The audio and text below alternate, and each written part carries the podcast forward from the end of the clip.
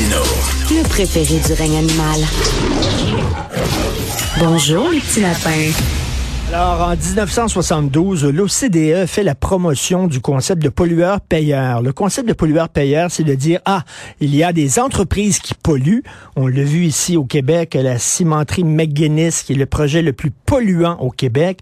Ben, alors, on va les faire payer. On va leur faire payer une amende. Ils vont devoir payer à la bourse, la bourse carbone, etc. Et, et ces entreprises-là vont y penser à deux fois avant de polluer parce que les amendes vont être salées. Eh bien, euh, Fleur Berlingen, elle est spécialiste de la question des déchets et des ressources. Elle vient de publier un livre euh, qui, est disponible dans les librairies au Québec, à Montréal, qui s'intitule Permis de nuire, où elle remet euh, avec raison, euh, en question ce, ce, concept de pollueur-payeur. Madame Fleur Berlingen, elle est avec nous. Bonjour, Madame Berlingen. Bonjour. Bonjour. Alors, euh, vous êtes aussi directrice de Zéro Ouest France. Vous avez été directrice de 2013 à 2020. Euh, pourquoi euh, vous êtes contre le concept de pollueur-payeur? Mais c'est effectivement quand je, je, travaillais pour Zero Waste France que j'ai pu observer l'application du principe pollueur-payeur dans le secteur des déchets. Euh, et j'ai pu observer son, son inefficacité et voir ses effets contre-productifs. Euh, finalement, ce n'est pas seulement le fait de donner un, prix euh, à certaines pollutions qui euh, automatiquement fait en sorte que les, pollueurs polluent moins et, se, mettent à, innover pour essayer de résoudre la pollution en amont. Euh, au contraire, euh, parfois les problèmes se poursuivent et, euh, peuvent même rester masqués parce qu'on a l'impression que, que ce mécanisme pollueur-payeur suffit à résoudre le problème. Donc ça peut parfois servir d'écran de, fumée pour, ou de, oui, pour, retarder finalement des actions qui seraient plus radicales, plus urgentes à mettre en œuvre. Alors, euh, mais, là, donc, euh, les entreprises qui font beaucoup d'argent disent, ben, nous, on va payer. C'est comme acheter un permis pour polluer. Donc, euh, les entreprises qui sont très riches, il n'y a aucun problème. Donc, ils, vont continuer à polluer, sauf qu'ils vont, comme acheter un permis, qui leur donne la permission. Oui, on parle, on parle souvent de droit à polluer finalement. Euh, en fait, l'apparition du principe pollueur-payeur, euh, c'est, on, l'a observé par exemple euh, en, en France au, au 19e siècle. C'est un, un espèce de basculement juridique euh, où la pollution auparavant euh, faisait partie des choses qui étaient, qui relevaient du domaine du punissable, et, et avec ce basculement juridique, elles deviennent, elles rentrent dans un dans un domaine autorisé en fait, sous sous réserve qu'on soit en mesure de payer effectivement. Et, et c'est vrai que moi je vois dans ce principe pollueur-payeur euh, finalement un caractère un, un peu antidémocratique parce que euh, ça revient à laisser entre les mains de, de quelques-uns le choix de décider ce qui est important, de ce qui justifie qu'il y ait une pollution ou pas. Finalement, le principe pollueur, il, il principe pollueur-payeur, il s'applique euh, quelle que soit la finalité du produit qu'on va produire enfin, ou, ou, du projet, euh, de projet de grandes infrastructures. Finalement, qu'on construise un hôpital ou un centre euh, de, de, de, de loisirs euh, qui serait destiné à, une, à une population privilégiée, on va devoir compenser euh, mmh. les atteintes à l'environnement exactement de la même manière. On ne pose plus la question de la finalité, on applique juste un mécanisme qui est un mécanisme transactionnel, une transaction financière qui vient autoriser ou pas le, la pollution ou l'atteinte à l'environnement. Et Madame Berlingen, est-ce qu'on accepterait, euh, par exemple, quelqu'un qui euh, achète un permis qui lui euh, permet de dépasser les limites de vitesse, par exemple, un individu qui dit ben moi j'ai de l'argent, je vais acheter un permis et je peux aller au-delà des limites de vitesse. On dirait c'est absolument épouvantable. Donc c'est la même oui, absurdité là. Effectivement. Euh, alors finalement, ce qui est, ce qui est euh, ce qui est un peu étonnant, c'est que le, principe pollueur-payeur, il, nous apparaît comme étant une évidence, parce que c'est difficile de ne pas être d'accord avec le, principe que bah, celui qui pollue doit, doit, doit être responsable de ses actes. Mais euh, justement, en fait, euh, bon, comme on a tous été aussi élevé dans cette idée qu'il faut qu'on prenne la responsabilité de, de nos actes.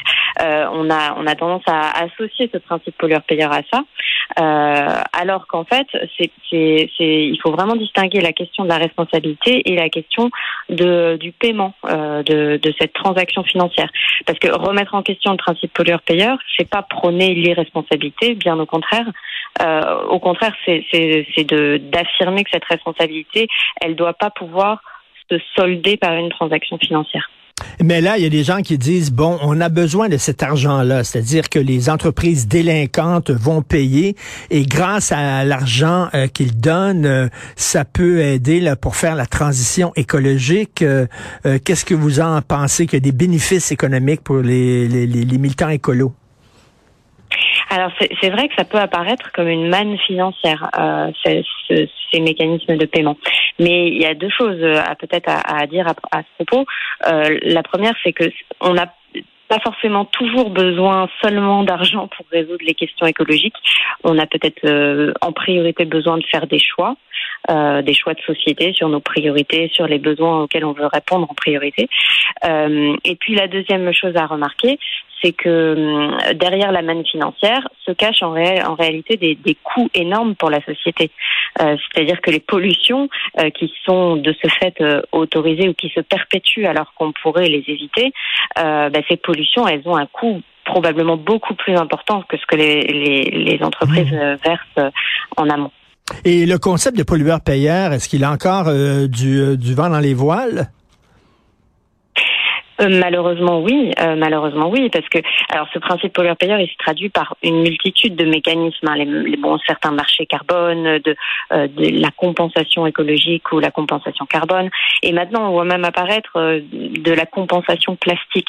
Certaines entreprises qui affichent une neutralité plastique pour voilà parce que simplement elles ont acheté des crédits à un opérateur qui mène des actions plus ou moins vertueuses pour réduire la pollution plastique. Donc elles, affichent cette neutralité pour pouvoir continuer en fait à, utiliser tout autant de plastique ou à proposer des, des, produits emballages euh, jetables à usage unique euh, comme elles le faisaient auparavant.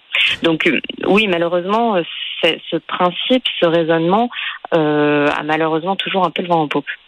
Et euh, vous rappelez le principe, pardon, le principe d'Hippocrate, euh, d'abord ne pas nuire, euh, que les médecins là doivent prêter serment, d'abord ne pas nuire. Ce n'est pas, ce n'est pas d'abord payer si je nuis, d'abord payer pour avoir le, permis, la permission de nuire. Oui, je, je moi j'essaye en, justement de, de, répondre au principe euh, pollueur-payeur par le principe de, de prévention et de, et de précaution, euh, qui sont d'autres principes de, de, du droit environnemental, mais qui ont tendance à passer un peu à la trappe parce que euh, le, le, principe pollueur-payeur euh, est souvent appliqué en premier et finalement au, lieu de penser d'abord à, à, éviter, à prévenir la pollution, euh, et ben on va tout de suite à la case euh, euh réparation, si tant est qu'on puisse vraiment réparer en réalité. Euh, et, et, finalement voilà. Ce, le, le, principe pollueur-payeur empêche une approche qui serait réellement préventive. Alors, pardon, j'aime bien lorsque vous dites qu'on est en train de créer des, des, des pollutocrates, c'est-à-dire une pollutocratie, c'est-à-dire qu'il va y avoir des entreprises parce qu'elles ont euh, beaucoup d'argent, euh, vont, elles, euh, avoir le droit de polluer alors que les autres ne pourront pas se payer ce droit-là. Oui, c'est un petit peu ce que je disais tout à l'heure, mmh, mmh. finalement, que c'est une minorité qui va avoir le pouvoir de, de décider de, de, ce qui peut donner lieu à une pollution ou pas. Euh, plutôt mhm. qu'une approche euh, délibérative de débat public sur euh, quels sont les, les, chantiers importants, quels sont les produits qui sont importants pour nous en, en, tant que société. Et qu'est-ce que vous pensez en terminant des gens qui disent, ben écoutez, le, la solution aux enjeux environnementaux, ça va être la haute technologie. On va trouver des technologies vertes qui vont nous permettre d'avoir de l'énergie à profusion sans polluer. Est-ce que vous trouvez que c'est une sorte de pensée magique? Euh, oui, tout à fait. Moi, je ne fais pas partie des, technosolutionnistes, euh, comme on dit parfois. Euh, moi, je, je, vois, moi, je vois surtout qu'il y a énormément de solutions absolument low tech euh, et qui peuvent être mises en place dès maintenant, tout de suite, sans avoir à faire des années et des années de recherche et développement, et qu'on devrait se concentrer là-dessus. Merci beaucoup. Alors, votre livre s'intitule Permis de nuire. C'est un court pamphlet, mais très percutant de Flore Berlingen qui va être disponible dans les librairies à partir de demain à Montréal. Merci beaucoup, Madame Berlingen. Bonne journée. Je vous remercie. Merci. Bonne journée.